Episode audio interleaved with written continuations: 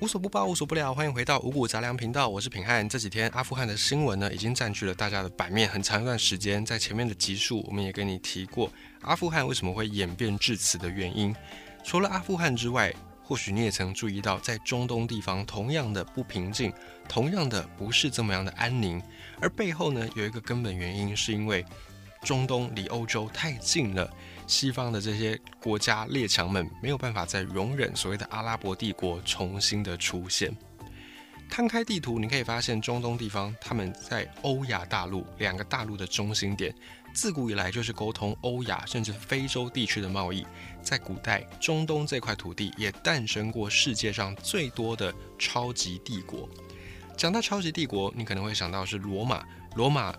盛世的时候，曾经呢遍布很大的一个领土，甚至在早一点，马其顿王国亚历山大大帝的马其顿王国，也是一个横跨欧亚非人类历史上第一个的这个大帝国。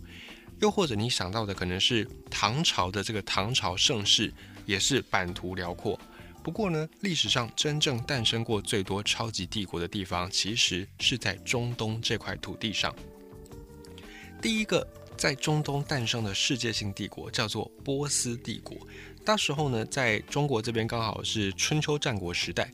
而来自伊朗高原的波斯帝国，它统一了中东，建立了很大的一个大帝国。它可以压制当时候的古印度，甚至差一点毁灭了我们现在称为西方文明的摇篮，也就是古希腊。你可以去参考波西战争这一段历史呢。你只要提到希腊，古希腊，你一定会碰到。跟波斯帝国之间的这段征战，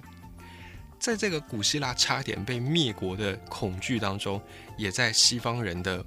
精神上产生了一个很大的压力，也就是导致后来的西方对于中东地区都自带一种恐惧，就是源自于这个波斯帝国。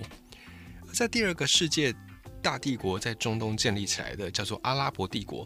这个阿拉伯帝国对应到的是中国的唐宋时期。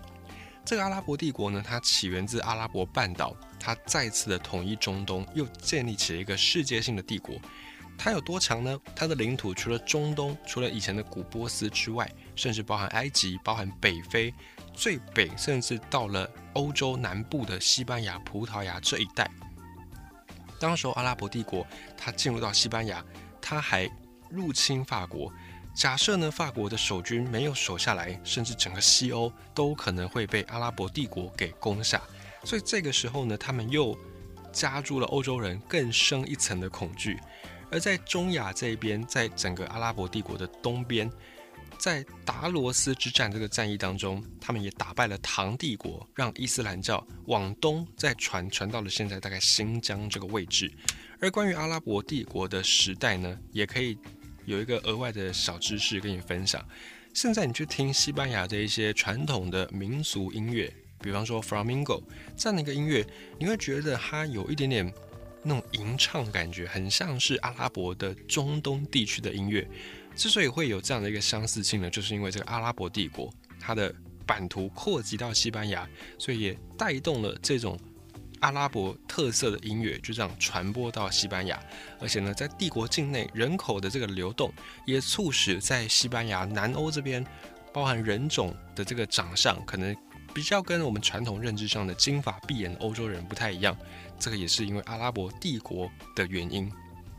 再来第三个，在中东建立的世界性大帝国叫做奥斯曼帝国，或者有人叫它鄂图曼土耳其，这个是我们比较熟悉的名称，在。对应到中国的朝代，刚好那个时候是明清时代。这个奥斯曼鄂图曼土耳其帝国，它是来自于土耳其统一中东，也让西方非常的可怕，非常的害怕。这个鄂图曼土耳其帝国，它贡献了君士坦丁堡，消灭了有上千年历史的东罗马帝国，然后呢，开进奥地利维也纳，进入到欧洲的深入的内地去。在这个历史的进程当中，长达两千多年的时间，其实欧洲文明在对抗中东文明的过程当中，欧洲几乎都是处在下风。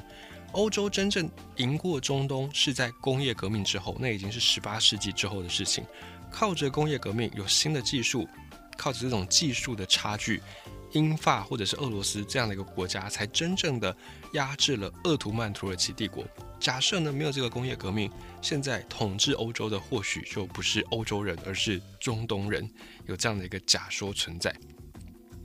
那么也因为呢，在两千多年历史以来，中东诞生的大帝国，时常带给周围的这些文明莫大的恐惧，也因此在后现代时期、近代世界的这些主流大国呢，对于中东，他们有一个一致的看法，就是要阻止中东统一，不管这个统一。的目的是怎么样？但是呢，只要中东一旦统一起来，回顾过往的历史，都会对周围的文明造成了很大的压力，甚至很大的一个摧残跟破坏。所以呢，在二战之前，甚至早在一战的时候，英法以及在冷战时期的美苏，又或者是现在的中美，或者是俄俄罗斯、欧盟以及印度，他们对于中东的立场呢，其实都比较偏向于不希望看到一个统一的中东。那么具体要怎么做呢？你要如何操作才能够阻止中东的统一？翻开地图，我们再看一下，中东的面积虽然是高达一千五百万平方公里，跟中国比起来大概多了一半左右。可是呢，他们的土地大部分要么是沙漠，要么是山脉，很少适合人类生存的地方。你看一下埃及，埃及的国土已经算很大了，可是它的人口大概就是集中在尼罗河两侧的流域。那沙地阿拉伯它的土地也很大，可是呢，它主要的人口也是集中在几个特定的大都市。真正是全国人口分布比较密集的，就是在土耳其，另外一个是在伊拉克的两河流域，也就是美索不达米亚平原这个地方，还有另外一个是伊朗的西北部，以及最后一个就是地中海东岸地区，也就是现在的以色列、巴勒斯坦这个地方。那么在历史上，中东地区的统一大概就是来自这四个方向：一个是北部的土耳其半岛，这个就是鄂图曼土耳其他们出生的地方；再来是东部的伊朗高原，古代的波斯帝国从这个地方发源；南部阿拉伯半岛，也就是当年的阿拉伯帝国出发的地方；还有最后一个是西部的埃及，历史上有一个叫做萨拉丁，他就是在埃及建立了一个王朝，这个分别对应到了当今。中东的四大强国：土耳其、伊朗、沙地阿拉伯以及埃及这四个地方。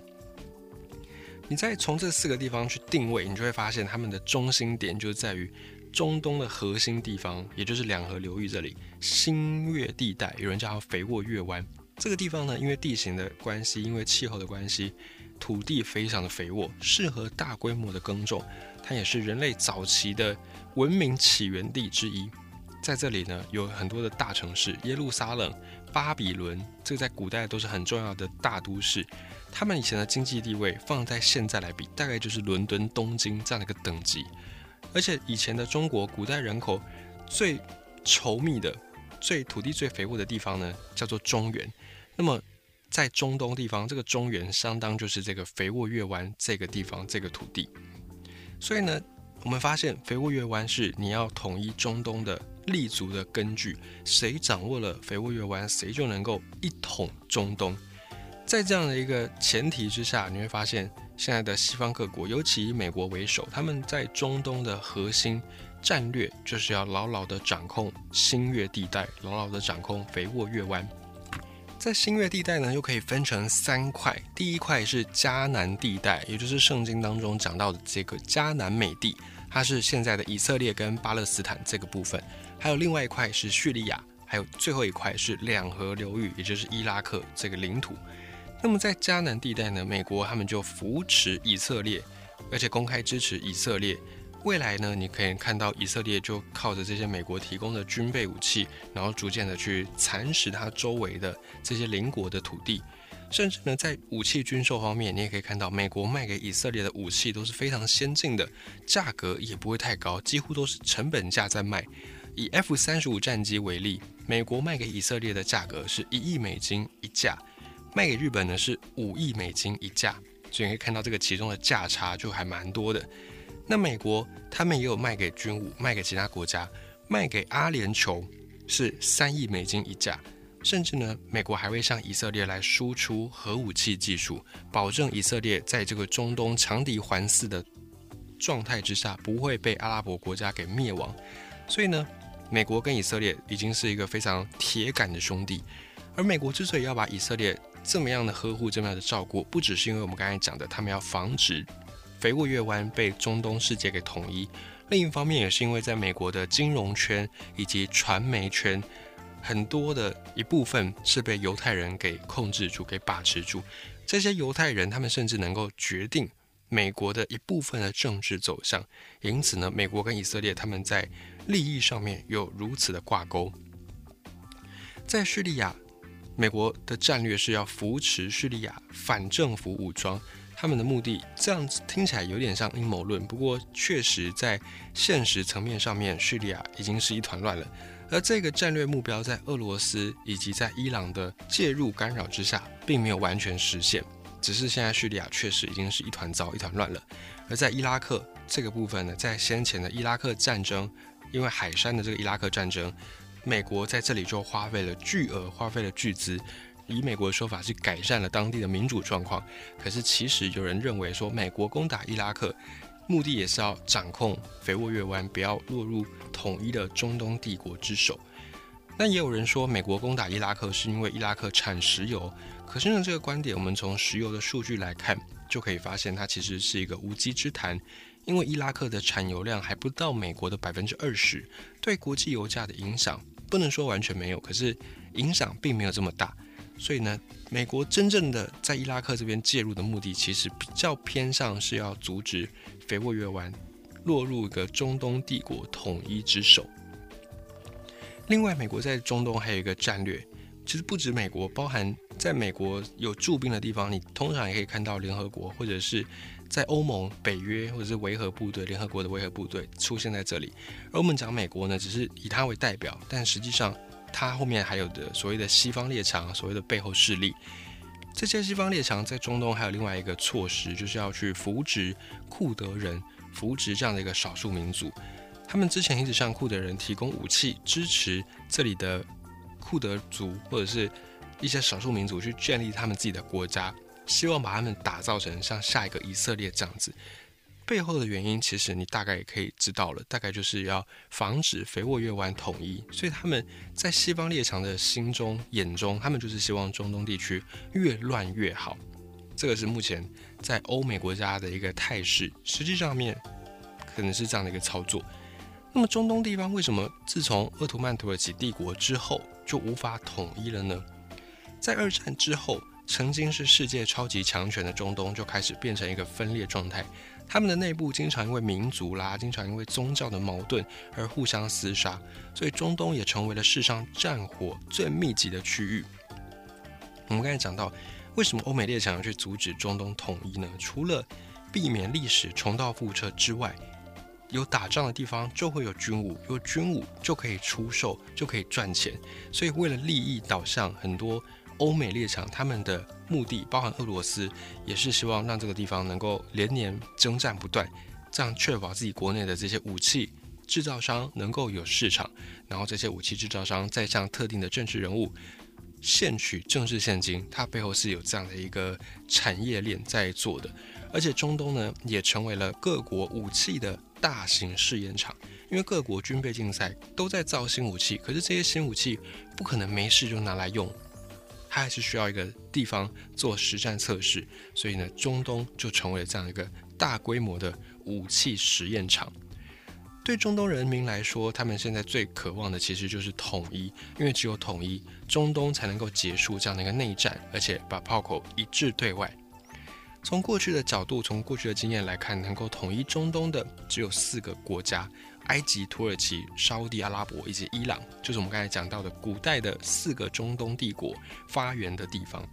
这四个国家目前的国力都不算是很弱，他们的人口都足够，而且战略的这种纵深也都够。相比之下，伊拉克其实实力也够，只是因为它的位置太中间了，处于一个四战之地，四面都是不好去占据的意义。易攻难守的地方，所以伊拉克呢就不在这个行列当中。那么埃及、土耳其、沙地阿拉伯、伊朗这四个国家，其实他们或多或少都有想要成为中东霸主的这样的一个希望，这样的一个愿景。可是你要想成为中东霸主，你就必须要先占领刚才讲到的肥沃月湾，你才有办法去支配整个中东世界。历史上他们确实有这样做过。第一个来做的呢是埃及。埃及，你不要看他现在好像没什么太大的发言权在国际上，他在六零年代的时候呢是整个阿拉伯世界的领导者、老大哥。他一度跟叙利亚合并变成一个国家，而且埃及呢，当时候也因为以巴争议，以色列跟巴勒斯坦的这个争议，埃及同是伊斯兰教的国家，他们也是帮巴勒斯坦来出头，对以色列、埃及发动了四次中东战争，最后呢都失败。以埃及军队为主的这个阿拉伯联军被以色列打败之后，埃及终于就被迫承认以色列独立。所以从这件事情之后，埃及就失去了在阿拉伯世界称大哥的这个机会，因为他已经打输以色列。尤其在二零一一年的时候，埃及在当时的阿拉伯之春这样的一个民主化运动当中，也是受损很严重，包含埃及的前总统因此锒铛入狱。自此之后，埃及更是一蹶不振。本来他是阿拉伯世界的领导者，现在已经变成了在中东世界，他必须要看沙地阿拉伯的脸色，地位有着很大的一个转变。那么另外三个国家又是如何呢？因为这个篇幅实在是有点长，在下一集节目当中，我们再来继续的分享，继续的说分明